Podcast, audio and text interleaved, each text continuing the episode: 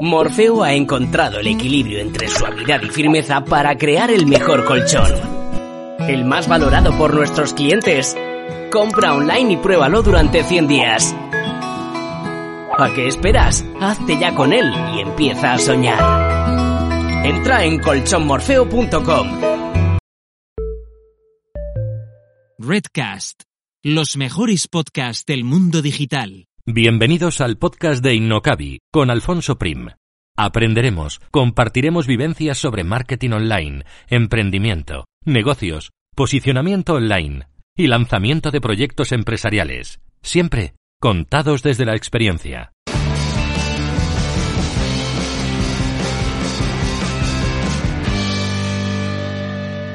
Y antes de pasar al contenido principal de hoy, un mensaje del patrocinador de este episodio que es Semras, la herramienta de SEO y marketing online que empleo en todos mis proyectos y en los de mis clientes. Una auténtica navaja suiza que te permitirá mejorar el posicionamiento orgánico de tu web. Y además, en las notas del programa encontrarás un link que te llevará a una prueba gratuita de 14 días. innocabi.com barra prueba 14 días y espero que disfrutes de la herramienta si te decides a probarla y por supuesto del contenido que viene a continuación. Así que me despido y te dejo ya con la entrevista de hoy. Un saludo.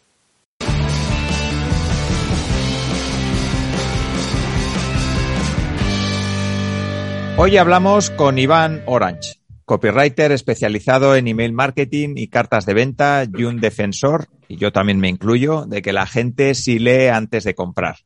No hay nada mejor para vender que escribir bien y a escribir para vender se puede aprender, pero hace falta constancia, paciencia y trabajo como casi todo en la vida. Y además aprender un poco de psicología que hay detrás de la venta. Así que con Iván vamos a analizar algunos ejemplos, vamos a repasar qué hay que tener en cuenta a la hora de escribir para vender y lo mejor de todo es que vamos a disfrutar mucho del proceso. Así que saludo ya a mi invitado de hoy. Hola Iván y muchísimas gracias por estar aquí.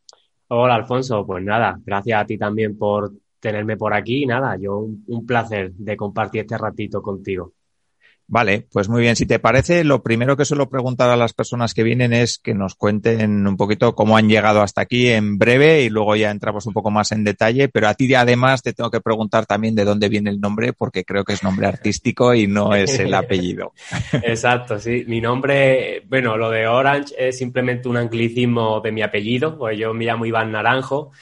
Eh, lo que pasa que para marca personal me quedaba mejor con el, con el, con el nombre en inglés, eh, porque todos sabemos que todo lo que es en inglés suena mejor. Entonces, pues nada, me lo puse por eso, porque yo soy malísimo para poner nombres, malísimo, o sea, me cuesta horrores poner nombres comerciales a todo lo que es naming en general, se me da muy mal. Y entonces, pues yo con, con, mi nombre de marca no me quería complicar mucho. Entonces digo, joder, Iván Naranjo, que me pongo tal, no sé qué. Iván Naranjo no me, no tenía esa fuerza que yo quería. Digo, joder, Iván Orange. Y, y coño, ha habido gente que me lo ha dicho que dice, joder, es bastante, es bastante, se recuerda bastante fácil y tal. O sea que, por eso. Y, y bueno, ¿de dónde vengo? Pues, soy de Cádiz, de, de un pueblito de, de Cádiz de la, de la Sierra, que es donde estoy ahora. ¿Y cómo llegué así muy en resumen a lo que me dedico ahora, que es a, redactar textos de venta? Soy copywriter.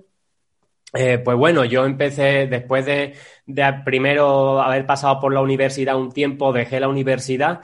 Em, después de la universidad me, me adentré en el mundo de la venta siendo comercial. Estuve casi seis años de comercial en diferentes empresas. Luego tuve una etapa en la que abandoné la venta por completo porque acabé muy quemado y me dediqué a la música porque también soy músico eh, por hobby desde pequeñito, pero bueno, durante unos años viví de la música. Y, bueno, y, justo en la etapa donde decidí dejar la música fue donde descubrí eh, la rama del copy, donde descubrí que había una forma diferente de, de vender, de entender la venta, de todo. Y bueno, pues eso hizo de alguna manera que, me, que retomara las ganas de, volver al tema de la venta, me reconcilié un poco con la venta y a partir de ahí pues hasta hoy. O sea, eh, trabajando, trabajando de lleno en, en temas de, de, escribir para vender. Vale. ¿Y desde siempre habías tenido, digamos, facilidad para escribir o, de repente viste que el mundo del copywriting era atractivo, que mezclaba experiencias tuyas en ventas eh, con el mundo de la escritura, que quizá también tiene relación con el de la música, no lo sé. Cuéntanos pues, un poquito pues, por qué. Sí es interesante eso porque eh, además lo he comentado alguna vez y la gente no suele, no suele tener muchas veces estas cosas en cuenta, pero a ver, yo no he sido tampoco ningún, ningún prodigio a nivel escritura ni nada, sí que me ha gustado mucho escribir y leer desde pequeño es lo típico de que en el colegio, pues yo qué sé, te presentas a algún concurso de estos de escritura, de relatos, de cuentos y tal. Sí que recuerdo que en el colegio gané algún, algún concurso de esto, pero bueno, sin más, porque, porque luego más de mayor tampoco seguí escribiendo eh, nada a nivel literatura ni, ni nada. Pero siempre me ha gustado escribir y leer. Y he tenido, bueno, facilidad para escribir, pues se puede decir que sí, pero lo normal. Y luego lo de la música es muy interesante porque yo creo que para escribir, sobre todo cuando trabajamos con textos de venta, que necesitamos ser, tener muy en cuenta las emociones de la persona que nos está leyendo para, para influir en cierta manera en su, en su percepción de lo que está leyendo y, y poder posicionarnos nosotros en su cabeza como una opción mejor. Em, sí que la música yo siempre digo que a mí, en todo caso, lo que me ha podido traer quizás eh, ha sido un poco de sensibilidad a la hora de a lo mejor expresar ciertas cosas o a la hora de escribir sobre ciertas cosas, eh, sensaciones, como... Eh, eso sí que es cierto que, que alguien que le guste mucho la música no necesita ser músico, pero alguien que sienta mucho la música y que, y que, y que haya vivido con la música toda su vida, pues probablemente si se pusiera a expresarlo también en algún tipo de, de arte o algún tipo, o escribiendo o lo que sea, eh, probablemente notaría que puede haber cierta sensibilidad ahí, ¿no? Pero hay algo muy curioso también, y porque a, la gente siempre le digo que yo he sido trompetista, ¿no? Por, por afición desde los nueve o diez años, pero muy, muy poquita gente sabe que, que yo en realidad a, a los 18, 19 años así, pues tuve un acercamiento, bueno, un acercamiento no, me metí de lleno durante un tiempo en el, en el hip hop, en el rap es algo que a mí me, es un estilo de música que a mí me gustaba mucho desde pequeño también, pero a los, a los 18, 19, digamos que yo empecé a escribir mis letras por una serie de circunstancias personales que lo estaba pasando regular, entonces encontré ahí una forma de desahogarme, ¿no? Escribir cosas para mí, pero luego decía, joder, bueno, ¿y por qué no le intento esto dar alguna estructura, alguna rima, alguna que encaje, tal? Y bueno, y lo que empezó siendo como algo que lo hacía por desahogarme, por entretenerme y tal, pues se terminó convirtiendo en que estuve unos años donde, donde saqué un, par de discos, donde eh, formé un grupo con otras personas, estuve haciendo conciertos por ahí y escribí muchísimo. Y lo que aprendí de esa etapa, de la gente que me influyó también en esa etapa y tal, me doy cuenta actualmente de que sí que tiene una repercusión, no tanto en la parte de venta, pero sí en la parte de marca personal, en la parte en la que yo me vendo a mí mismo o, en cómo yo me expreso a mí mismo, cómo yo me vendo como marca, ¿no? Y ahí sí que, sí que lo he comentado alguna vez, que sí que he notado que eso también ha servido. Entonces, bueno, resumiendo que, que sí, que puedes tener facilidad para escribir. Yo considero que para, para el copy no necesitas ser, eh, pues ya te digo, eh, un escritor profesional ni saber muchísimo de literatura ni nada, simplemente necesitas tener una mínima capacidad para lo que tú hablas habitualmente de manera coloquial, sepas transmitirlo en una escritura eh, que, esté bien redactada, que se entienda, que, sea muy, muy, muy fácil de leer, de entender, de comprender y eso. Y, y ya luego a eso sí que hay que sumarle que para mí eso sí es muy importante una experiencia eh, o un conocimiento en, venta pura y dura, porque, porque al fin y al cabo escribir, si no entiendes lo que estás haciendo para vender, da igual lo bien que escribas. Y el problema es que hay mucha gente a día de hoy que se mete al copy sin haber vendido nada en su vida o sin ni siquiera formarse luego en temas de venta, solamente aprendiendo las cuatro fórmulas de copy y cuatro fórmulas de persuasión de estas que ya están más gastadas que, tal, y, no aprenden los principios de la venta, ni de la psicología de venta, ni nada. Y entonces eso sí que es muy necesario. Sí, hombre, y es muy interesante también porque te iba a preguntar eh, cómo lograr un estilo propio en los mails, en las cartas de venta, en, yo que sé, en los textos que, realizas y, hombre, sí que, bueno, parte de la respuesta por lo menos ya me la has dado, ¿no? Un poco que viene de toda esa experiencia que cada uno tenemos nuestra propia experiencia hmm. propia, valga la redundancia. Sí, eh, la parte de la experiencia es muy importante porque, bueno, básicamente para tu, sobre todo en el email marketing, ¿vale? Porque cuando escribimos copy para vender en una carta de venta, eh, tal, en realidad ahí hay que centrarse más en otras cosas, ¿no? Que es, por ejemplo, la historia o la razón que está detrás de lo que estamos vendiendo. ¿Por qué llegamos al punto en el que decidimos vender eso? ¿Cuál era lo que pasó antes para llegar a ese punto? Y luego se enfoca mucho en tratar eh, de enfocarse en el problema o, el, sí, el problema eh, incluso externo e interno, emocional, el problema principal que tiene tu lector cuando, cuando llega ahí y que tu producto o tu servicio soluciona. Entonces, cuando, cuando escribes una carta de venta, digamos que hay que enfocarse en unas cosas muy concretas, pero cuando hacemos email marketing, eh, a mí me encanta el email marketing, es como mi, yo creo que es mi disciplina favorita dentro de lo que es la, el copy y la venta. Y en el email marketing para tener tu propio estilo, una gran parte es lo que tú tienes que contarle a, la gente. Es decir, qué mensaje tienes tú que contarle a los demás para que te escuchen. Y ahí va a haber muchísimo de tu vida personal, de tu visión del mundo, de tu experiencia y tal, eh, que, lo tienes que utilizar para no sonar y no decir las la 20.000 cosas que dicen muchísima otra gente que es más de lo mismo. Pero luego hay otra parte que para mí también súper importante, que una ya la he dicho, que es el tener la capacidad de escribir tal y como habla en el día a día, es decir, no intentar forzar tu escritura para cambiar palabras, para querer parecer más formal o más profesional o más serio de lo que eres.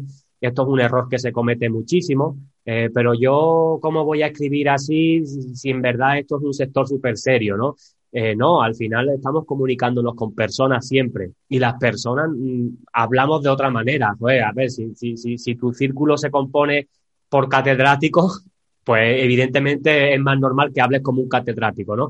Pero no suele pasar. Si tú te relacionas con empresarios, con emprendedores, con, con gente normal y corriente que habla normal y corriente, lo más normal es que tú tienes que hablar como tú hablas en tu día a día, comunicarte igual con tus expresiones, tus cosas particulares de tu, de tu cultura, etcétera, ¿no? Y luego, eh, para mí algo que es súper importante y que no, y que muy, muy, muy poca gente hace bien, es el tema de el estilo también, gran parte de lo que se considera un estilo de marca personal em, a nivel escritura es que tú no tengas ningún tipo de miedo eh, a la hora de mostrar tus opiniones en lo que escribes. Es decir, no tener miedo de polarizar de no quedarte, de no ser imparcial con las cosas que escribes e incluso no evitar, o sea, por el hecho de tú, de dar tus opiniones, no, no estar pensando todo el rato en y si se ofende a alguien, y si alguien no está de acuerdo conmigo, y si alguien le molesta esto, o sea, porque eso en realidad yo me he dado muchísima cuenta porque lo he visto en mucha gente, eh, es un problemón eso, porque hay mucha gente que está más pendiente de lo que la gente le pueda decir en Internet, de las reacciones de los demás y de la percepción que tienen los demás por cómo piensan, que de realmente mostrarte tú abierto tal y como eres, ¿no? Con tus opiniones, tu visión de las cosas y tal. Y eso es un problema porque la gente se acostumbra por miedo al rechazo de, de, decir las cosas que son políticamente correctas o que la gran mayoría de gente está viendo bien, en lugar de, si tú a lo mejor una idea que tú tienes o una opinión va en contra de la opinión de la mayoría, eh, pues te la guardas por, por no decir, por no ser polémico. Entonces, en realidad aquí hay es una parte mm, grandísima eh, de cómo se crea un estilo, porque al final tu estilo es quién eres tú como persona, cómo piensas. Y si no eres capaz de transmitir, no te, no te das la libertad de transmitir libremente lo que tú piensas en tus mensajes, eh, es imposible que seas tú al 100%, que seas auténtico al 100%. Y a mí eso hubo un tiempo al principio eh, que me pasaba hasta que decidí realmente, pues digamos, quitarme todas las cadenas que uno mismo se pone. Y desde hace ya mucho tiempo, pues eh, a mí la gente, digamos ahora, en el entorno que me sigue o la gente que me conoce más o lo que sea, sabe, sabe muy bien que, que, que yo, por ejemplo, en mis emails, digo eh, eh, 100%, por ejemplo, lo que pienso, ¿no? Eh, no, no, no me preocupo en, pensar eh, de si alguien se va a ofender o si se va a molestar, porque doy por hecho que el, por el simple hecho de yo dar mi opinión implica que va a haber personas que no van a pensar igual que yo. Entonces es algo que es natural, que es incluso positivo que, que sea así. Y el hecho de que una marca sea capaz de polarizar con su mensaje, que no guste a todo el mundo y que haya gente que, la, que, que esté 100% de acuerdo y gente que la odie, básicamente, eso es lo que hace que una marca sea súper reconocible y tenga estilo en, en todo, ¿no? Entonces, para mí eso es lo principal. Eh, mucho contenido personal que tú puedas contar sobre tus propias vivencias, hablar, escribir como se habla coloquialmente, que te puedan entender fácil, que te vean como una persona humana y, y, luego el tema de no evitar la polarización, sino buscarla. Es decir, dar tus opiniones sobre todo. Sí, hombre, sobre todo lo que dices, ¿no? Al principio sí que sí que da miedo. Cuando ya, pues yo qué sé, si hablamos de email marketing, por ejemplo, si tienes una lista que ya tiene un, pues unos pocos miles de personas, aunque sea. Eh, claro, siempre va a haber alguien que no esté de acuerdo con lo que has comentado, siempre va a haber alguien que te responda y también estar preparado para eso, pues bueno, y darle la importancia relativa que tiene, yo creo que es, yo creo que es importante también. O sea, escribir como dices, con tu opinión, si es que quieres darla y si no quieres darla, por supuesto que, no, pero también si la das, pues ser consciente de que es muy probable que alguien te responda con algo que no.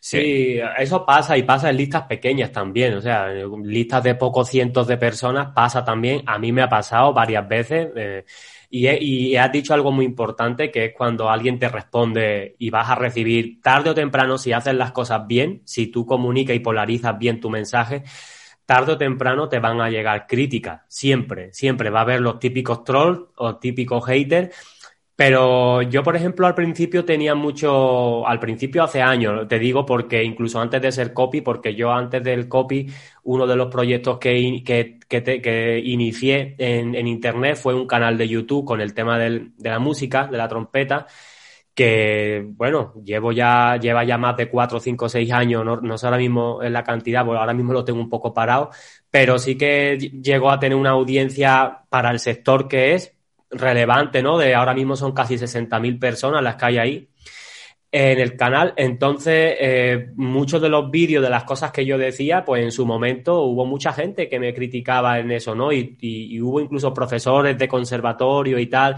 que se pusieron en contra y no sé qué. Y, digamos que en ese canal aprendí muy, muy, muy bien a gestionar las críticas, a no darles esa importancia de llevármelo a lo personal. Así que a día de hoy, cuando alguien me critica algo que digo o intenta burlarse de mí, ¿qué pasa? Eh, yo lo que he desarrollado poco a poco un, sistema, una metodología, si se puede llamar así, que, que, es como cómo se gestiona un mensaje de un hater para tú dar una respuesta no directamente a, esa persona, que nunca hay que hacerlo, sino a nivel general, pero de manera que, bueno, pues esa crítica de alguna manera quede como en ridículo y tu marca en realidad salga reforzada, ¿no? Entonces eso sí que lo he aprendido y es, muy divertido porque cuando, cuando llega una crítica, y esto también lo he hecho con clientes, cuando llega una crítica, la utilizo en un email, por ejemplo, público, o sea, público, para la lista entera, digo, y utilizo ese email para vender. Esa crítica la utilizo para vender. Y, o sea, no te sé decir en cifras ahora, pero, pero sí que te puedo decir que email de crítica de hater han funcionado muchísimo mejor que, que email habituales de venta porque tienen un, no sé, eh, eh, son muy divertidos de hacer cuando lo sabes hacer y no te, y no te lo llevas a lo personal.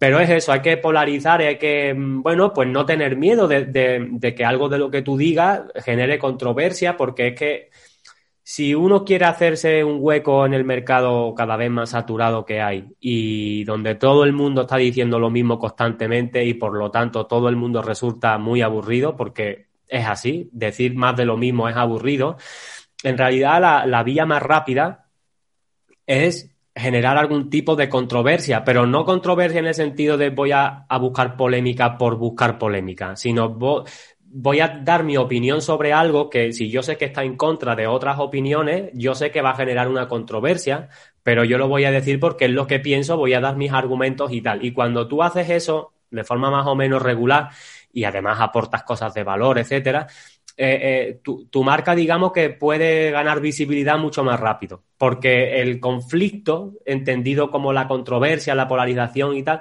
genera muchísimo más compromiso, muchísimo más engagement de la gente. Hace que las, que las publicaciones se comenten más, que se respondan más los emails, que, que le den más me gusta, que le den más no sé qué, y todo eso hace que en las redes sociales el alcance pueda ser mucho más grande.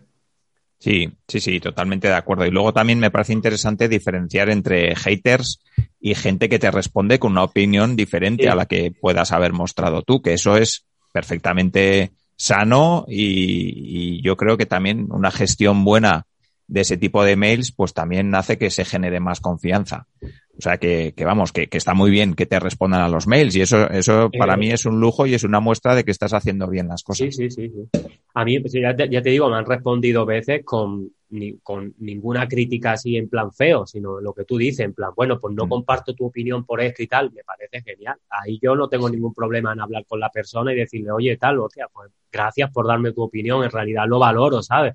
De que la gente se abra contigo y te dé su opinión también yo he escrito email incluso con alguna no me gusta mucho hacer eso porque yo, por ejemplo, en tema de política, pues no, no, no, no soy un gran interesado en la política en general.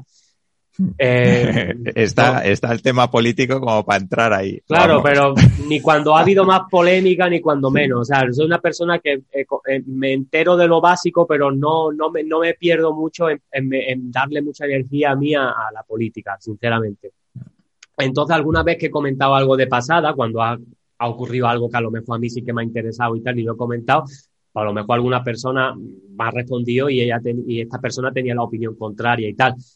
Y súper bien, o sea, mientras que sea con respeto y tal, o sea, eh, está muy bien entablar conversaciones con la gente y obviamente incluso te pueden hacer críticas sobre un producto, un, un servicio tuyo, pero críticas constructivas es decir, y eso tampoco se considera como un hater. Es decir, hay que saber también diferenciar cuando te están haciendo una crítica constructiva y realmente pensando en mejorar y que tú realmente puedes aplicarlo para mejorar.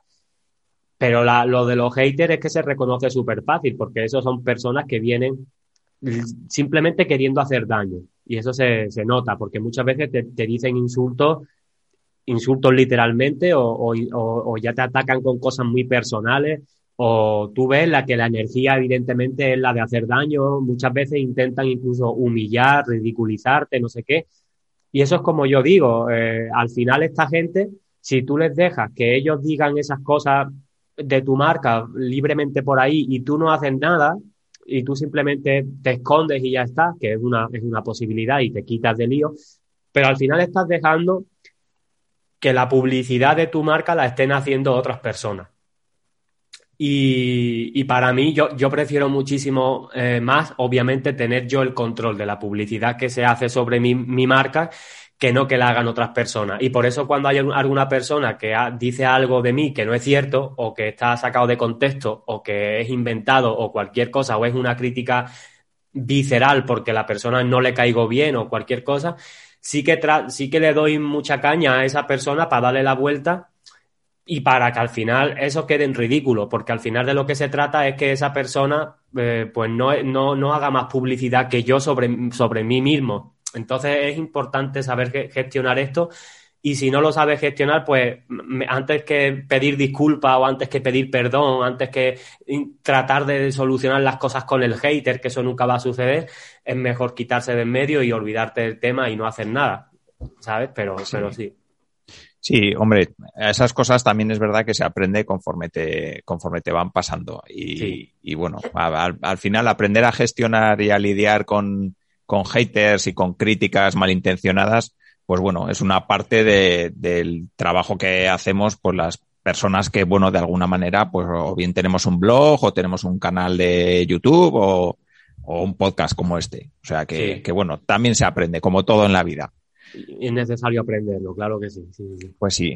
Vale, Iván, eh, te quiero preguntar, eh, porque cuando hablamos de mail marketing, cuando hablamos de copywriting, eh, hablamos mucho de personalizar, de personas. Pero ¿qué pasa cuando hay, hay una empresa que dice, vale, yo quiero aplicar lo que está comentando Iván, eh, quiero mandar emails, quiero tener unas cartas de ventas, pero joder, soy una empresa que fabrica tuercas, o soy una empresa que fabrica arandelas, o yo qué sé, lijas para lijar el suelo. Ahí, bueno, pues, pues es un mercado un poco más arduo.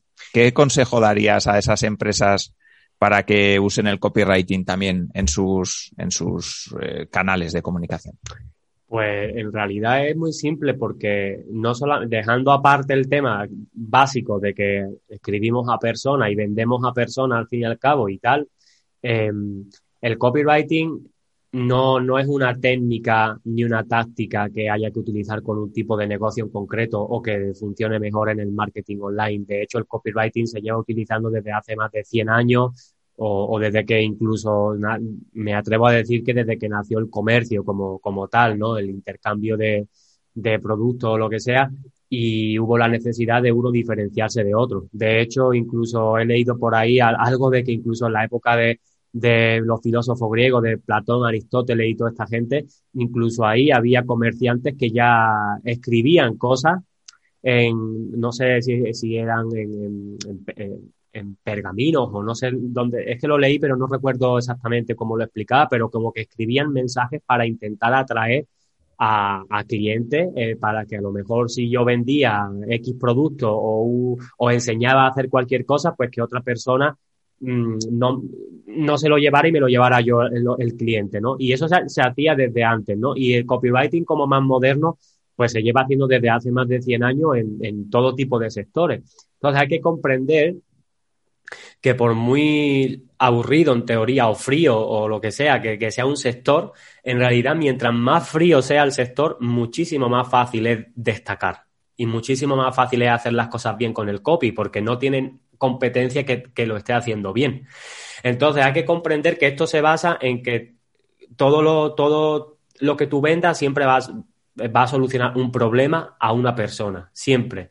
Da igual que el problema sea a, un ejecutivo, a un director a un, o a una eh, eh, eh, entidad como empresa en sí, ¿no?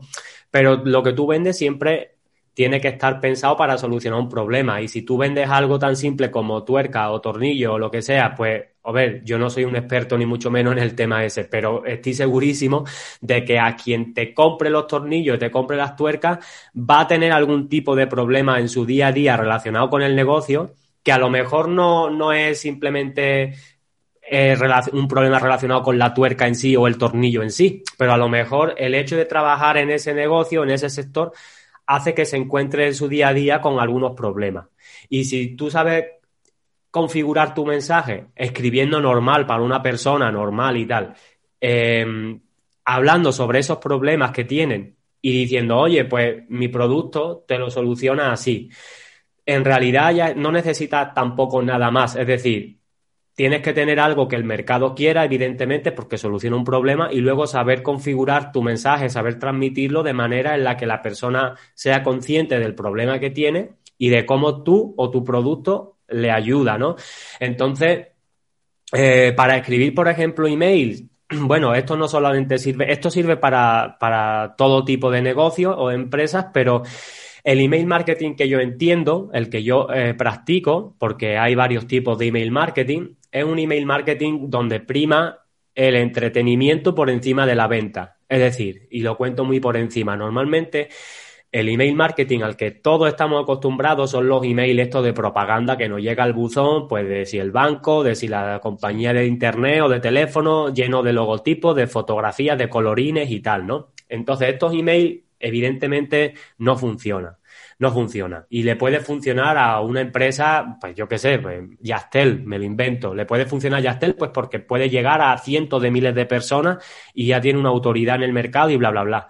Pero una empresa normal, una mediana empresa o pequeña o incluso grande, pero que no tengamos esa exposición o esa, esa no seamos tan grandes, em, no nos podemos permitir el, lujo de mandar un email que suene a, publicidad nada más abrirlo, porque el mercado Lo que pasa que es que ya está saturado de publicidad.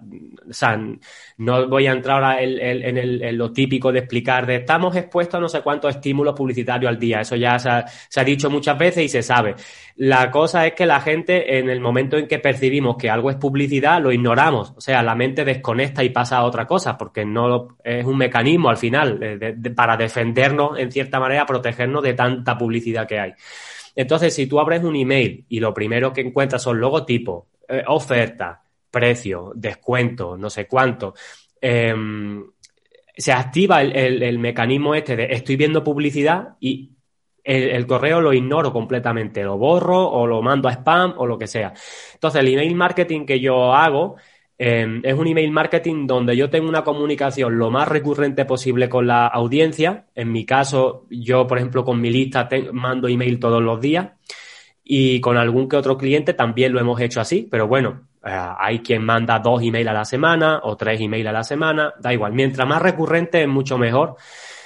Y esos emails básicamente se componen de una parte de entretenimiento donde yo le cuento cosas, generalmente están relacionadas con lo que hemos hablado antes o con mi vida personal, mi vida laboral, con mi visión o mi opinión de cosas que están sucediendo en la, en la sociedad y, esa parte de entretenimiento luego va ligada a la parte de venta que queda como en muy segundo plano. Es decir, mm, a lo mejor yo puedo hablar de, lo que me pasó, de una anécdota que me pasó cuando iba viajando en coche y me, y me quedé seis horas tirado en carretera y de ahí yo cuento esa, esa anécdota pues como una parte de entretenimiento normal y corriente pero luego de ahí yo digamos que extraigo alguna reflexión o extraigo alguna conclusión, alguna moraleja, alguna, algún tipo de enseñanza que lo puedo vincular con lo que yo estoy vendiendo o lo puedo vincular con un problema que tiene mi público. Y cuando, sé, y cuando vinculo eso con un problema, y luego al final del email le digo, oye, pues si tienes este problema y, te gustaría solucionarlo, pues mira, te dejo aquí un enlace. Y le dejas un enlace simple y ya está, sin botones, sin historia, un enlace a tu página de venta donde, o, un enlace a un formulario, a un teléfono, lo que sea que, que sea tu llamada a la acción. Es muchísimo más efectivo hacerlo así, porque estás poniendo por encima algo que muy poca gente hace, que es construir una relación de confianza con la gente y darle mucha más importancia a esa relación que a la transacción, es decir, que a, que a buscar la venta rápida. Entonces, estos emails ya te digo que se componen, yo cojo una idea que tengo en mi cabeza de algo que me ha sucedido, un libro que he visto, una película que he visto, algo que me llama la atención de lo que sea. La desarrollo un poco en el email para que parezca un poco, hacerlo un poco entretenido de leer, que no sea obviamente si cuento algo que no tiene ningún interés, en plan, pues una mosca se me acaba de poner en la pantalla del ordenador. Pues no, obviamente no. Pero si cuento algo... No, porque entonces se convierte en Instagram eso, ¿no? Exactamente. Pero mira, te, puedo poner un ejemplo rápido si quieres, porque es un email que mandé ayer, por ejemplo, el email que mandé ayer a mi lista, ¿vale? Y lo va, y, lo, y así la gente que lo, que lo escuche lo, lo va a entender perfectamente, ¿vale? Eh, un email que además ha recibido algunas respuestas y tal, porque a la gente, a la gente le gusta este tipo de cosas, no sé, son entretenidas en realidad. Y el email básicamente te pongo en contexto rápido. Eh, el tipo, el, lo que yo quería transmitir con el email, al fin y al cabo, la idea que yo tenía con el email este, era que, por ejemplo, hay una tendencia ahora en, en, en España, pero sobre todo lo estoy viendo en Latinoamérica, de que hay mucha gente que se está poniendo a crear negocio, entre comillas, donde básicamente tú aprendes un, curso de, hacer publicidad en Facebook, en Instagram y tal, aprendes cómo crearte un embudo cutrecillo de, venta con email y, y, vendes a nivel de afiliación. Es decir, te vas a Hotmart eh, vende, coges cursos de, afiliados de otras personas y tú los revendes y te llevas comisión. Eso lo están haciendo mucha gente y a mí eso pues me parece peligroso desde el, desde el punto de vista de que la gente que hace eso en realidad es pan para hoy y hambre para mañana, porque aparte de que se gana muy poco dinero así, en comparación con lo que puedes ganar si, si vendes tus propias cosas y tal, eh, en realidad la gente se cree que está creando un negocio, pero no no es un negocio, ¿eh? tú estás siendo comercial de, de, otras personas y ya. la idea del email era un poco explicar eso, ¿no? Eh, y, para, y para no explicarlo de lleno y para darle un poquito de entretenimiento, conté una anécdota que me pasó hace poco, además que es real, con, con el hijo de mi mujer, el hijo mayor de mi mujer, que, que el otro día, como fue el Día de la Madre, pues le preparó un regalo que era, y yo esto es lo que explicaba en el email, no voy a leer el email entero porque si no sería más largo, pero básicamente le regaló un, como una especie de cuadernillo, eh, una especie de librito pequeñito, donde le, ponía, em, donde le ponía, ¿cómo era? Eh, una especie de, en cada página era una especie de vale de pues esto vale pues por, por, tender la ropa, o esto vale por lavar los platos, o esto vale por limpiar el balcón, o esto vale por no sé qué, ¿no? Y eran como tareas que, que, que en realidad eh, a, a, los padres o, incluso también a una madre le puede, le puede ayudar muchísimo, ¿no? O le puede, eh, le puede eh, quitar bastante también horas de, de, de hacer tareas y tal. pues bueno, pues el regalo fue ese. Entonces, al final, aparte de que era entretenido de, contar eso como una anécdota y tal, porque yo lo contaba como en plan, joder, mira, yo me creía que él, por ejemplo, no prestaba atención a mi trabajo o a lo que yo hago o como tal, y me doy cuenta de que le estoy influyendo más de lo que, de lo que pensaba, ¿no? Porque supo coger una idea muy básica que es buscar un problema que pueda tener su madre, que eso lo hizo él solito, ver de qué manera él podía solucionar ese problema creó un producto pequeñito, simple, para darle solución a ese problema y lo que más me hacía gracia es que luego eh, eh, hizo una cosa muy graciosa que, yo decía, encima de todo hizo que el, que el, producto fuese escalable y replicable, ¿no? Porque al final de, las páginas le ponía, bueno, pues si quieres el vale, cada vale tiene un uso, un uso. Entonces, si al final tú quieres recargar cualquiera de los vales, pues recargarlo cuesta un euro. Vale, ya ahí está el, hacerlo replicable, vale. Y dice, y al final pone un mensaje así como, eh, bueno, y si, y si recarga y luego te arrepiente, que sepas que el euro no se devuelve. Encima de todo puso ya unas condiciones ahí de garantía, tal, no sé qué, a mí me pareció fantástico, me hizo muchísimas gracias y eso lo conté en un email. Y eso después hacía una comparación hacía una especie de comparación con lo de, con lo de que, joder, si un niño de 14 años tiene la inteligencia básica para decir, hay un problema, voy a solucionarlo a través de un producto simple y además lo hago para poder ganar más dinero con ese mismo producto, digo, ¿cuál es la excusa que, está frenando a la gente em, eh, para, para ponerse ellos a crear sus propios negocios y tal, ¿no? Entonces, pues bueno, ese email como uno de, eso es uno de los, de los que mando, obviamente, pues gustó mucho a la gente, ¿no? Y es algo súper básico de contar. Pero ese email no solamente podría haber funcionado en, en, mi sector. Si yo eso lo puedo relacionar con algo relacionado con los tornillos, las tuercas o lo que sea, yo podría haber contado ese mismo email eh, solo que la parte final, en vez de enfocarlo, de relacionarlo con, el marketing online, lo hubiese relacionado con otro producto que casi siempre se puede relacionar. Todo se puede relacionar. Y, por ejemplo, mira, una vez leí un ejemplo también de, un, eso en la, época pre-internet, donde se mandaban cartas.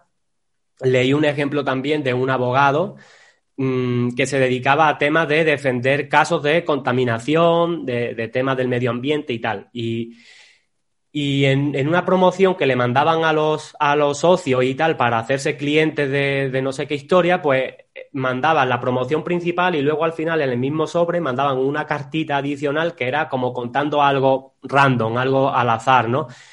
Y, y un día probaron a escribir una cosa que, a, a, mandar una cosa que escribió uno de los abogados que trabajaba en esa empresa y el abogado simplemente contaba en ese, en ese papel Em, que su hija pequeña le preguntaba que, o sea, que el otro, que, iba con la hija por la calle y la hija sabía que él se dedicaba como a defender el medio ambiente y tal, ¿no? Y entonces pasó un autobús eh, y cuando estaba echando humo la hija le dijo que por qué no paraba el autobús porque estaba contaminando y entonces él contaba eh, mi hija se cree que yo puedo parar que, que parar la contaminación es tan sencillo y yo le expliqué que ojalá fuera tan fácil y entonces eso lo enlazaba como eh, con los servicios que ellos hacían, ¿no? De, joder, nosotros estamos haciendo muchísimo esfuerzo por intentar que las leyes cambien, que se, que se creen leyes que favorezcan al medio ambiente, a la contaminación, bla, bla, bla. Y esa, y esa promoción, por ejemplo, funcionó súper bien. ¿Por qué? Porque no te vendió el servicio a, pelo, ¿no? No te dijo yo vendo esto y si te interesa bien y si no tal, sino que te contó, lo rodeó de un contexto, de una historia, de algo personal que fue, que era verdad y que además era entretenido de leer, como era simplemente una conversación que había tenido con su hija en la calle. Entonces, esto se puede aplicar a cualquier tipo de sector y lo importante siempre es conocer qué motivaciones y qué problemas en su día a día puede tener la persona que nos va a leer, sea de lo que sea, da igual. Y eh, ya te digo, incluso si, si tú vendes a ingenieros informáticos, que es algo como súper técnico, súper tal, coño, pues seguramente el ingeniero o el, que, o el programador que tiene que programar todo el día y programa, yo qué sé, todo tipo de máquinas, pues seguramente se enfrente a problemas en su día a día, que a lo mejor si tú vendes placas base, por ejemplo, para esos programadores, pues a lo mejor tú le cuentas una historia de, yo qué sé, cómo el programador a lo mejor tiene que programar una máquina y cómo eh, le da un problema la, la pieza o, cómo tiene un problema y se tira todo el día encerrado en casa sin poderlo resolver y le dice, oye, mira, pues esto que yo vendo, esta placa, no sé qué, eh, te va a hacer el trabajo muchísimo más fácil y en vez de tardar ocho horas en programar tal, vas a tardar dos o tres, o te va a reducir tal, ¿no? Y ya está, y ahí tienes una conexión. Entonces, bueno, he puesto varios ejemplos para que se entienda bien que esto no es solamente del marketing digital, ni, ni siquiera necesitas estar en Internet, aunque sería lo ideal, sino que esto va de saber que hay un problema, de saber de que yo para comunicarme con esa persona y además hacerlo todos los días o, o varias veces por semana, pues para que la persona tenga ganas de seguirme leyendo y no se canse de mí voy a tener siempre que compartirle cosas entretenidas y siempre todo lo que le escriba voy a tener que darle alguna visión personal de algo para que sea entretenido. Y luego al final siempre lo voy a tener que vincular de alguna manera con lo que yo estoy ofreciendo y darle la oportunidad de que compre. No forzar la compra, no hacer marketing agresivo, venta agresiva, no decir cómprame, cómprame ni nada, sino, oye, si lo quieres solucionar, aquí tienes un enlace donde puedes verlo y tal, y si no, sin problema. Y es un poco como yo enfoco el, la venta en general, pero más concreto el email marketing. Y me ha funcionado súper bien siempre, o sea que... Yo creo que es muy interesante también la parte de eh, no solo no ser agresivo en la venta, sino, pero tampoco ocultar que estás vendiendo. Porque algo que, que, sí que se escuchaba mucho antes es, no, tienes que mandar 15 mails primero con contenido, con no, sé qué, y, y evitar vender para que la gente no, no. huya de ti. Entonces, eh, a mí sí que me gusta esa vuelta de tuerca de, vale, yo estoy aquí pues porque tengo un negocio y quiero vender y quiero vender desde el primer día. Otra cosa es que te entretenga y que te aporte contenido que pueda ser interesante, pero oye, que yo vendo algo. O sea que... Es que hay mucha gente que va por internet como si tuviese miedo de vender siendo una empresa. O sea, entonces tú, si eres una empresa, ¿qué se supone que tienes que hacer? Claro. Tú no eres una ONG, joder. Y Incluso las, ONG, incluso las ONG están para, para ganar dinero porque luego ese dinero lo utilizarán en lo que lo utilicen. Pero aún así las ONG hacen publicidad para ganar dinero. Entonces, tú no eres una de estos em, solidaria ni nada, tú eres un negocio que tienes que comer, que tienes que pagar, que tienes que no sé qué, entonces tienes que vender. Entonces, una de las principales cosas que, que yo siempre hago cuando trabajo el email marketing es que antes de que la persona se registre en el formulario, hay siempre como la casilla esta que tienes que aceptar de la política de privacidad. Bueno, pues yo le pongo una segunda casilla, que también la marco como obligatoria, en la que le indico a la persona, eh, acepto que voy a recibir email diario, por ejemplo, en mi caso, voy a recibir email diario con consejos y, contenido sobre copy, venta, no sé qué, eh, o lo que sea, contenido de lo que sea eh, y, donde voy además a, promocionar lo que esté vendiendo en ese momento. Entonces yo desde antes de, que la persona se suscriba a la lista, le estoy dejando claro cada cuánto le voy a enviar email, que en este caso, en, mi caso son todos los días, y le estoy dejando claro que en esos emails voy a promocionar cosas, voy a vender. Entonces la persona que se suscribe ya se suscribe sabiendo lo que hay es de otra, eh, ya, ya no le estamos ocultando nada. Y evidentemente lo ideal sería que desde el minuto uno, desde el primer email, por mucho que haya gente que diga lo contrario, eh, yo nunca me he, tenido una experiencia negativa con esto. Eh, desde el primer email hay que vender en el sentido de, joder, vale, cuenta tu historia si quieres, cuenta quién eres, cuenta de dónde vienes, cuenta por qué haces lo que haces, pero sobre todo habla de los problemas que tiene la gente y, darle una solución al final. Mira, hay una anécdota súper divertida que leí una vez de un, de un americano que es uno de los principales referentes que hay en, email marketing desde hace años, que se llama Ben Settle. Y en una de sus formaciones, em, hay, él cuenta, cuenta, una anécdota de, tú imagínate de que tú tienes un, yo qué sé, un, problema, una infección de orina, por ejemplo, una infección de orina que te está, bueno, que, es que prácticamente ya no puedes no puede ni estar quieto en casa, no, no puede estar tumbado, es como que te están arrancando por dentro, te están quemando por dentro, ¿no? Y no puedes soportarlo más. Y entonces tú vas directamente a la farmacia para que te vendan un producto para que te corte esa infección, porque tú lo que quieres es dejar de sentir dolor.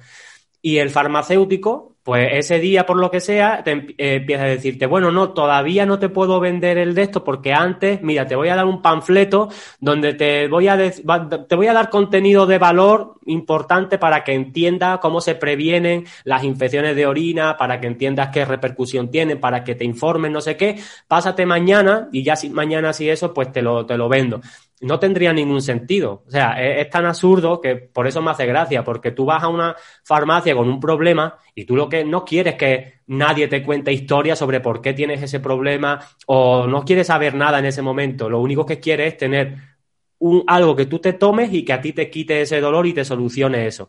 Y cuando tú eh, te diriges al mercado en Internet es exactamente la misma dinámica. O sea, cuando hay alguien que se suscribe a tu lista, hay que entender que esa persona tiene una serie de problemas. Que si se ha suscrito a tu lista, entendemos que son problemas que tú le puedes solucionar. Entonces, para mí es, un, es, un, eh, es una falta de respeto y es una locura eh, saber que hay gente que tiene problemas con X, con cualquier tema, que yo le pueda ayudar a solucionarle, aunque sea uno de esos problemas, y que yo no le diga que yo puedo solucionárselo, que no le, no le haga ver que tengo una solución. Para mí eso es ya te digo, eh, eh, es desastroso, ¿no? Es como hacer que ese problema se postergue, se postergue en el tiempo solamente por tener el miedo a que la persona me, rechace. Oye, si yo estoy mandando email y a la gente no le gusta lo que yo escribo, no le gusta lo que tengo que contar, no le gusta lo que vendo, porque si no le gusta es porque no va a tener intención de comprarte igualmente, oye, pues que se marche de la lista y, tan contento. O sea, es una manera automática de limpiar, de curar tu, lista de suscriptores y que al final se quede la gente que sí que tiene interés en lo que tú haces. Porque esa gente, la que se queda, mm, a lo mejor no te compra hoy, no te compra dentro de dos semanas ni de dos meses, pero a lo mejor dentro de seis meses o de un año de, de estarte leyendo frecuentemente, pues una de las cosas que tú mandas le hace clic en la cabeza o a lo mejor ese día se ha levantado de otra manera o ese día ha llegado a la conclusión de que quiere invertir en solucionar ese problema y en ese momento de quién se va a acordar.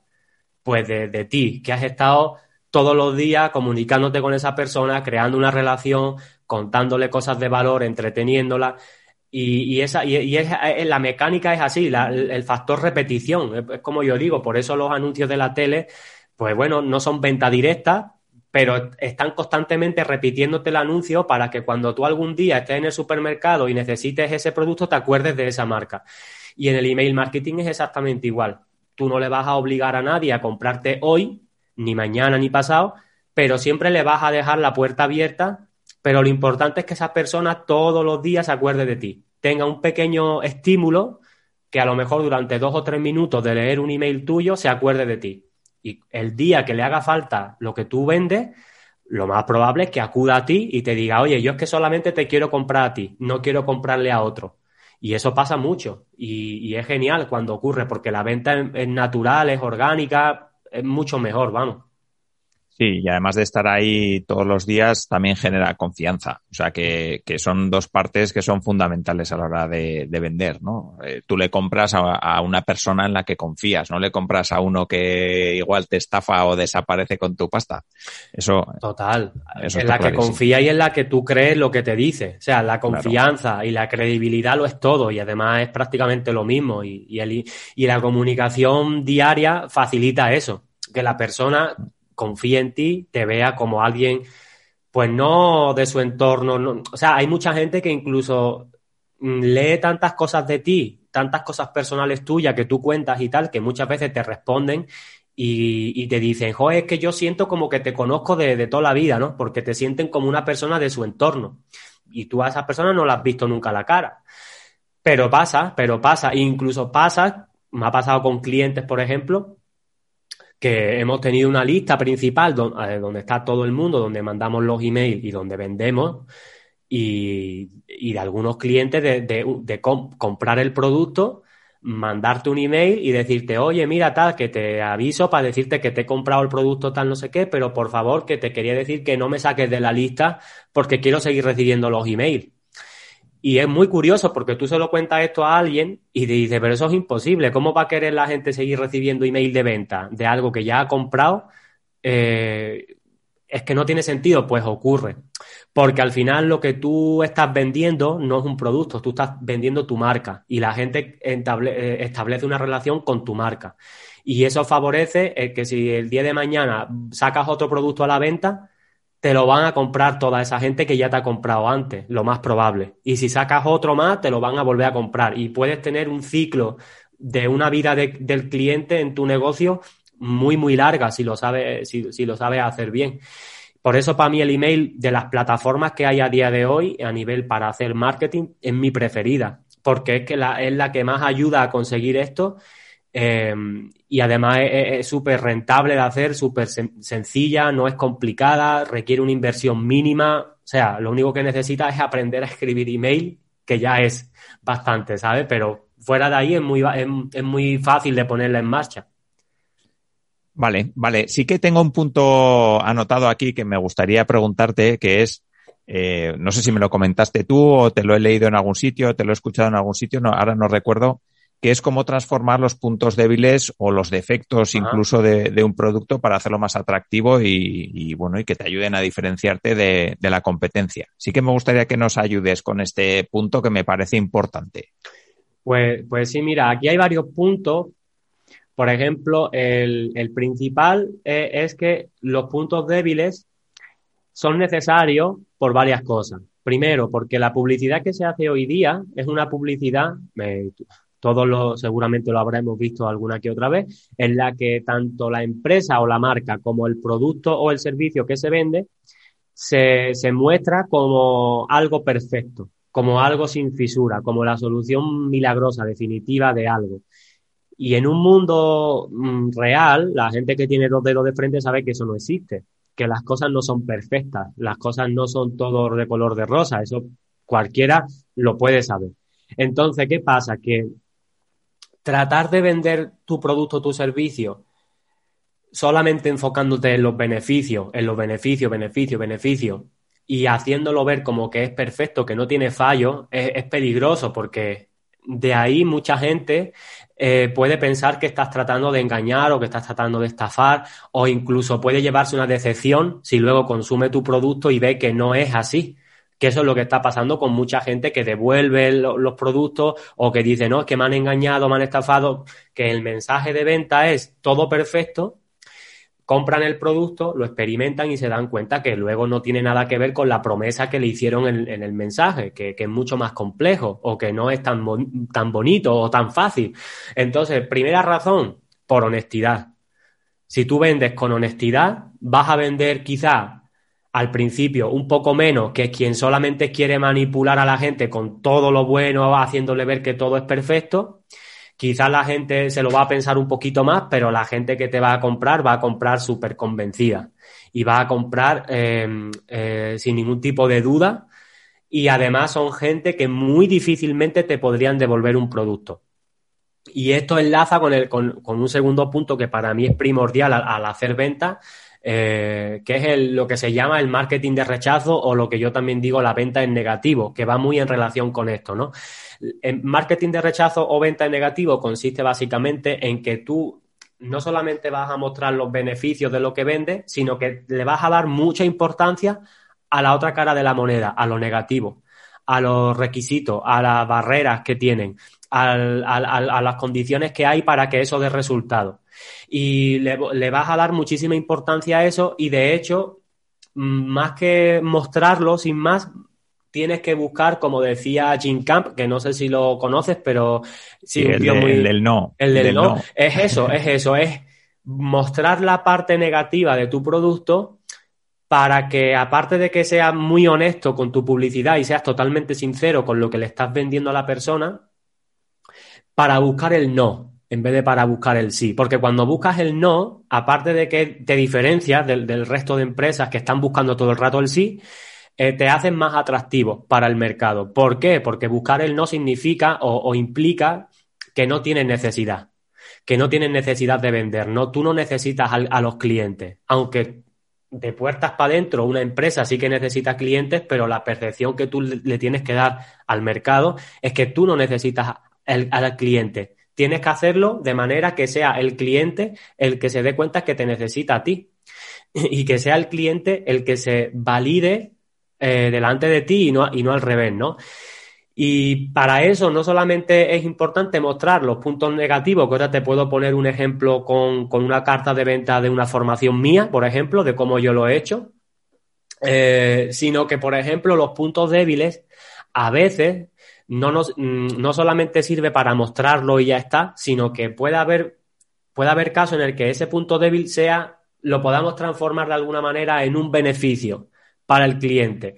Entonces, te puedo poner varios ejemplos con esto. Mira, eh, leí una vez un caso muy conocido que hay de que había una, una agencia de envío de paquetería que no recuerdo ahora de qué país, no sé si era de Estados Unidos o de Inglaterra, que por lo visto ellos estaban posicionados como los segundos del mercado, ¿no? Eh, digamos, la primera agencia era una que básicamente no se podía competir con ella y por debajo estaban ellos, ¿no?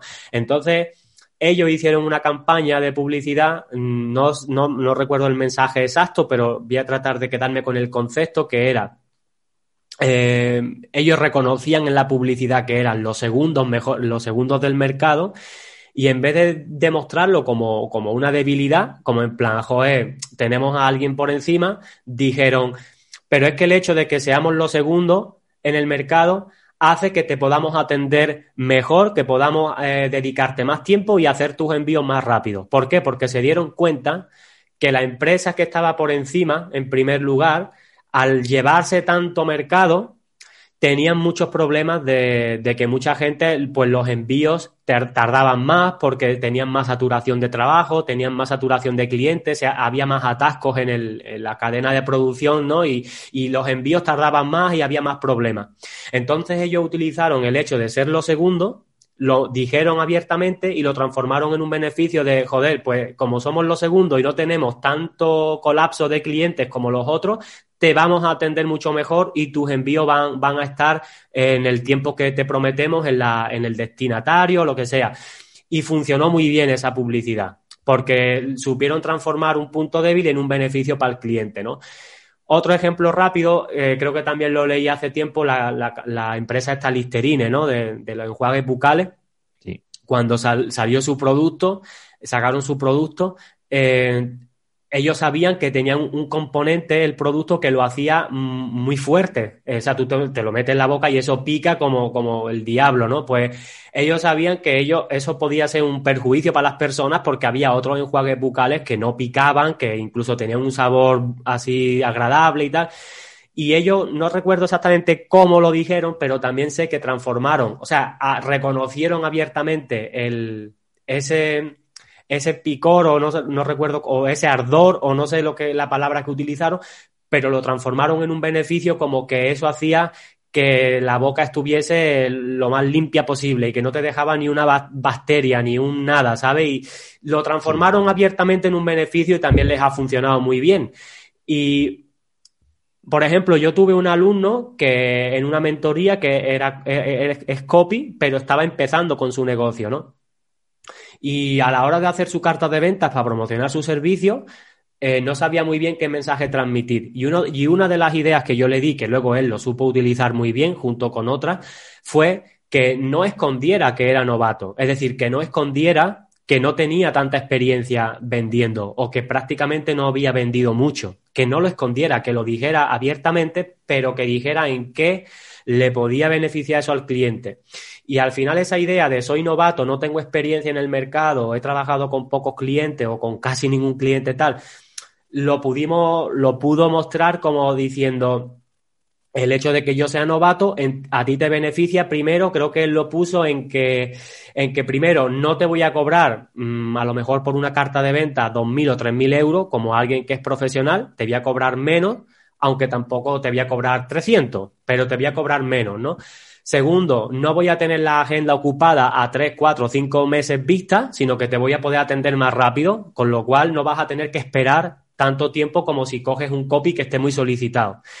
Tercero, em, me voy a involucrar al máximo en tu proyecto porque como yo ahora mismo estoy empezando, soy el primer interesado que mi trabajo te dé ventas, te dé resultados, porque quiero que hables bien de mí y quiero que, que, que, bueno, que me vengan más clientes. Entonces, transformó un punto débil que era, soy novato, no he tenido clientes o muchos clientes, eh, hace poco que estoy en esto de las ventas, lo transformó en tres beneficios, que a, muchas empresas estoy seguro de que le, le, van, le podrían interesar, evidentemente. Y ya te digo, y se trata de esto. Y yo en lo que te comentaba de mi formación, pues yo tengo una formación que es un, es un entrenamiento intensivo de copy que dura dos meses, y, en la página de venta tengo más puntos negativos que positivos. O sea, obviamente vendo el, beneficio, pero dejo totalmente claro pues para qué tipo de personas no es eso, bajo ningún concepto, que no quiero gente que no tenga las ideas claras, que no quiero gente que esté empezando recién en el, en el mundillo del copy, que no haya escrito nunca. Eh, pues yo que sé, gente que realmente invertir ese dinero le suponga poner en riesgo su economía familiar, pues tampoco.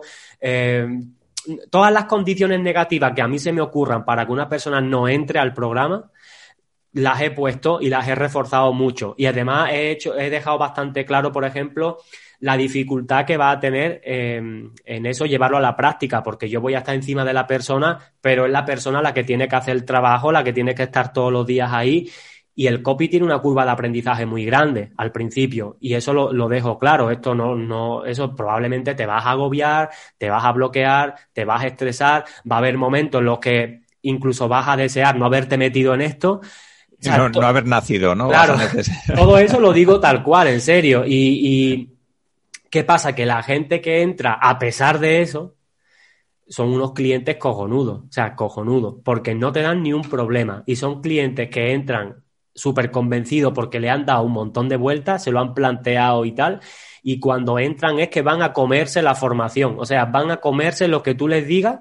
Em, vamos, yo recuerdo que, que, tuve un alumno que es que yo acabé más contento que él, porque es que yo vi la transformación que tuvo y es como, ostras, entró a, comerse, a comerse eso, a todos los días, a tiborrarme de preguntas, a corregirle un montón de cosas, hasta que del principio a fin de, la formación. Y eso hace, o sea, el, que tú vendas con esa parte negativa y esos puntos débiles o esos puntos negativos y tal, hace que la persona que te compre sea un mejor cliente y que no estés vendiendo con mensajes falsos, con publicidad adornada ni edulcorada ni nada, sino que estés vendiendo con la verdad y, que la promesa que tú hagas sea efectiva precisamente porque estás siendo honesto con, la, con las dos caras de la moneda. Vale, vale, me parece, vamos, muy, muy interesante y bueno, nos has dado un montón de consejos que, seguramente podemos poner en práctica y, muy buenos. Estamos casi llegando al final, Iván, pero no me gustaría dejarte escapar sin preguntarte dos cosas. La primera es, eh, ¿cómo podemos porque habrá mucha gente que nos esté escuchando, eh, no tenga una lista amplia de personas. Eh, ¿Qué consejos les darías para engrosar esa lista de una manera, pues bueno, que sea sana, saludable y, bueno, y que vaya haciendo crecer un poquito eh, el número de personas que te siguen y que están en tu, en tu lista? De hacerlo de manera sana, para mí significa hacerlo de manera construir una lista de calidad. Entonces, para mí las dos principales maneras, porque hay más, pero ya hay formas que no son tan sanas, por así decirlo, que es, por ejemplo, hacer publicidad en redes sociales y hacer captación a, puerta fría. Eso puede resultar para mm, algunos sectores en concreto, pero yo he comprobado que esa gente que viene de captación en frío y tal, mm, son mucho más complicados luego de venderles algo porque son, bueno, por, por lo que sea. Pero para construir una audiencia que sea más de calidad, que confíe más en ti y, y tal, eh, primero, el, SEO, por ejemplo, es, muy buena manera de hacer eso. Eh, atraer tráfico orgánico de las redes sociales donde tú también eh, compartes contenido también es muy bueno. Yo he trabajado con varios, con varios youtubers, por ejemplo, que han tenido audiencias súper grandes o con personas que tenían audiencias grandes en Instagram, en redes sociales. Y eso, e, ese tipo de proyectos molan mucho porque tienen ya bastante avanzado la parte más importante de un negocio, que es la audiencia. O sea, si, si, tú no tienes una audiencia buena, da igual el producto que tengas, el discurso de venta que tengas, no va a funcionar si no tienes la audiencia adecuada. Entonces, esa audiencia, eh, la gente que comparte contenido en redes sociales, que tiene seguidores en redes sociales, si tú eso lo sabes redirigir a una, a una parte de tu web donde puedan suscribirse, dejar su email y tal, esa audiencia es de muchísima más calidad porque son gente que ya te sigue de redes sociales y cuando son gente que te han visto en vídeo, te han visto en, en publicaciones, lo que sea, son personas que ya vienen con una confianza eh, preestablecida hacia ti, no parten desde cero, digamos que ya vienen conociéndote un poco y ya confiando en ti. Entonces a esas personas es muchísimo más fácil generarle la confianza necesaria para que compren y por supuesto que se queden con nosotros mucho tiempo y que no sean suscriptores que sea, ni, ni, clientes, sino que sean fans de la marca o embajadores de la marca, ¿no?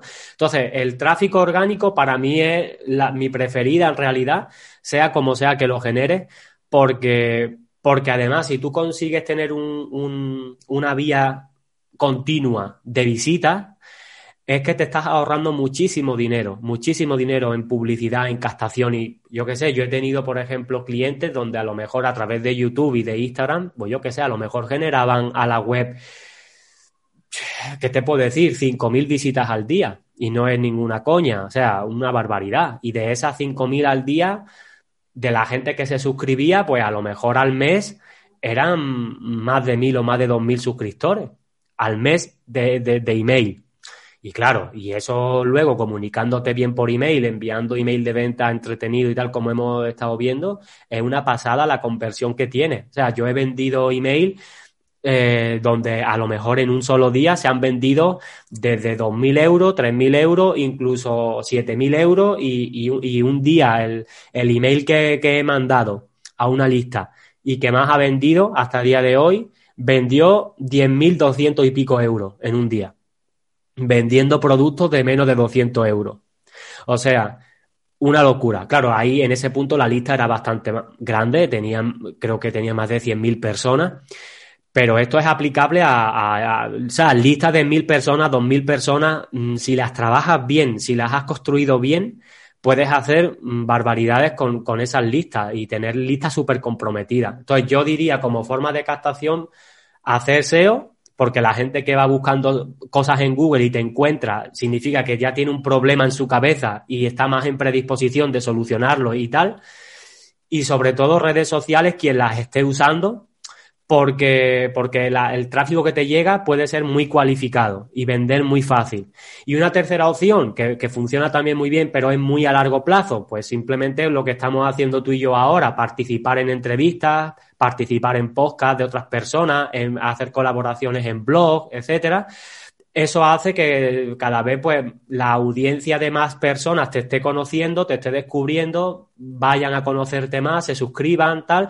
Muchas veces terminan siendo clientes, pero es lo mismo al conocerte en el podcast de una persona o en la entrevista, en el vídeo, tal.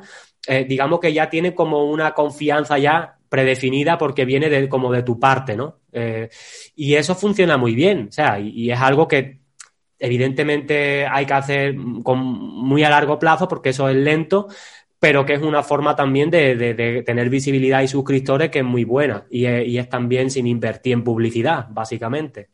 Sí, sí, sí, yo creo que es, es muy interesante. Al final, en todos los medios y sitios donde puedas aparecer, siempre que te apetezca, lógicamente, claro, y, que, claro. y, que, bueno, que, que, sea una parte de tu estrategia que te parece interesante y que va a reforzar, desde luego es, es muy, son, son muy buenas ideas. Eh, Iván, ya para terminar, eh, sí que me gustaría que nos recomiendes algún contenido interesante, algún libro, algún blog, algún podcast, uno o todos o lo que tú consideres. Bueno, yo eh, eh, estuve, siempre me tengo pensado algo de esto porque muchas veces digo, no sé bien ni qué recomendar porque yo no tengo cosas como muy preferidas en, en nada, ni en libros, ni en películas no soy como que tengo uno súper, pero me acordé que hace algún tiempo leí un libro que de Scott Adams, no sé si lo conoces, Sí. eh, que el tío es un crack y, y a mí lo que he leído suyo me, me gusta muchísimo y leí un libro suyo que, que es el de cómo fracasar en casi todo y aún, así, y aún así triunfar, que cuando yo lo leí, me, aparte de que me reí mucho, lo disfruté mucho la lectura, el tío es muy sarcástico y muy irónico, eh, aprendí mucho de ese libro, o sea, a mí me sirvió para, joder, para abrir la mente porque te das cuenta de que al final todos los problemas que te pasan y todos esos trabajos de mierda en donde eh, te toca estar, todas esas experiencias negativas, al final no es para tanto. Y al final todo eso va construyendo la, el muro de, de, donde al final tú estás hoy, hoy en día y todo tiene una repercusión, ¿no? Y me gustó mucho los enfoques que utilizaba y cómo el tío te habla igual de su propio negocio, que te habla igual de la salud, que te habla igual de un montón de temas que que el tío es súper inteligente, ¿no? Entonces yo ese libro lo disfruté un montón y por eso lo recomendaría para el que no lo haya leído porque, joder, me parece un tío súper interesante para conocerlo. Sí, sí, sí, lo dejaré en las notas del programa y sí, también para mí es uno de los libros que, que más me ha gustado y sobre todo eso porque te, te habla de cosas muy diferentes, desde que se quedó sin voz hasta sí. cuando montó los restaurantes, hasta sí, sí, sí la, la verdad que está... Y ya te digo, con ese tono sarcástico que todo el rato te hace broma, que se burla de sí mismo, que, que se habla a sí mismo como, como básicamente como un desastre, como un desgraciado a veces, y, y te hace mucha gracia, porque creo que también los negocios son un tema que a veces es muy frustrante, muy pasan mucho tiempo comiéndote la cabeza, te enfrentas a muchos problemas a veces, pero también eso te enseña que saberte reír de ti mismo muchas veces es súper necesario, ¿no? Y saberle restar importancia a las cosas. Entonces, claro, como el tío se ríe tanto de lo que le pasó, de las cagadas que cometió y tal, eh, me parece una lección en sí misma el, el tomarse esas cosas con esa con ese con esa actitud que creo que a, también luego eso repercute en, la, en las decisiones que toma y, y tal, ¿sabes? Sí, sí, sí. Vamos, yo creo que es muy interesante ese enfoque, sobre todo para los que estamos en el mundo del marketing online, donde todo es aparentar y todos se hacen fotos con Lamborghinis y, y todos en unas grandes oficinas con un montón de gente detrás, como yo, ¿no?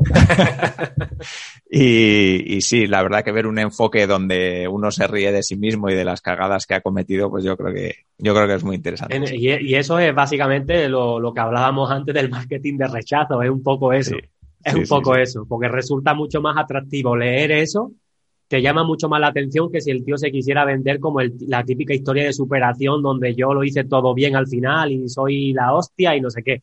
Queda mucho más humano, más cercano, más creíble cuando tú dices, mira todas las, todos los fallos que he cometido, las estupideces que he hecho, pero me, me lo tomo a, me lo tomo a bien y, y, y le saco el lado positivo y me río de eso y tal, ¿sabes? Sí, Vale, pues nada, eh, Iván, para terminar sí que me gustaría que las personas que quieran saber más de ti, que quieran contratarte, que quieran ver una de tus formaciones, ¿dónde te pueden encontrar? Pues nada, ahí en la, en la web, en ivanorange.com, ivanorange.com, pues ahí sí que me gusta ser específico, que, que la gente no se confunda. Pero nada, ahí, ahí donde más activo estoy, en la web, eh, sobre todo en la lista de email, quien le interese que vaya allí y si, y, si, y si, siente curiosidad por lo que sea, pues que se suscriba a la lista y ahí yo eh, comparto cosas todos los días de copy de venta, de email marketing, etcétera. Vale, y además si entran en tu web verán eh, cómo se escribe un email de 3.891 euros en, en menos minutos. de 20 minutos. O sea que ahí lo dejamos para que las personas que quieran sí. eh, se puedan suscribir a tu lista, se puedan seguirte y por supuesto puedan leer los consejos diarios que mandas. Sí, eso que dice es un caso real de un email y, y lo regalo al suscribirse y la te, gente... Te lo iba a preguntar, pero no quiero quitar el, el suspense. Sí, no, no, no, no, lo voy a contar, que... no lo voy a contar. vale. Simplemente es eso, es verdad que es un email, pero fíjate tú, eso lo escribí hace tiempo porque el, fue uno de los emails que más habían facturado de los que escribí por esa época. Ahora hace nada te he dicho que el que más ha facturado ha sido más de 10.000, pero igual la forma en la que se explica dentro, o sea, se pueden aprender muchas cosas interesantes para escribir email Así que nada, eso es un detallito que hay ahí para quien le interese, pues ya está, que lo, que lo coja. Vale, pues muy bien. Pues Iván, ha sido un auténtico placer hablar contigo, aprender un montón sobre copywriting, sobre email marketing, sobre, bueno, cómo enfocar las ventas desde un enfoque pues más, digamos, más amigable, por decirlo de alguna manera. Sí. Así que nada, muchísimas gracias por este rato. Nada, pues Alfonso, lo mismo digo, me lo he pasado súper bien y, nada, gracias también por lo mismo que te dije al principio, por traerme y a la gente que lo escuche, pues gracias también por, dedicar un, poquito de su tiempo y que espero que le haya resultado como mínimo entretenido y, y que le puedan sacar algo de utilidad. Muy bien, muy bien, pues seguro que sí, así que nada, muchísimas gracias a Iván y por supuesto a las personas que habéis estado ahí escuchando la entrevista y que habéis llegado hasta el final. Así que nada, nos vemos en el siguiente episodio. Un saludo. Si quieres avanzar con tu startup, empresa o proyecto emprendedor, en Innocabi encontrarás la información que te ayudará a conseguirlo. www.innocabi.com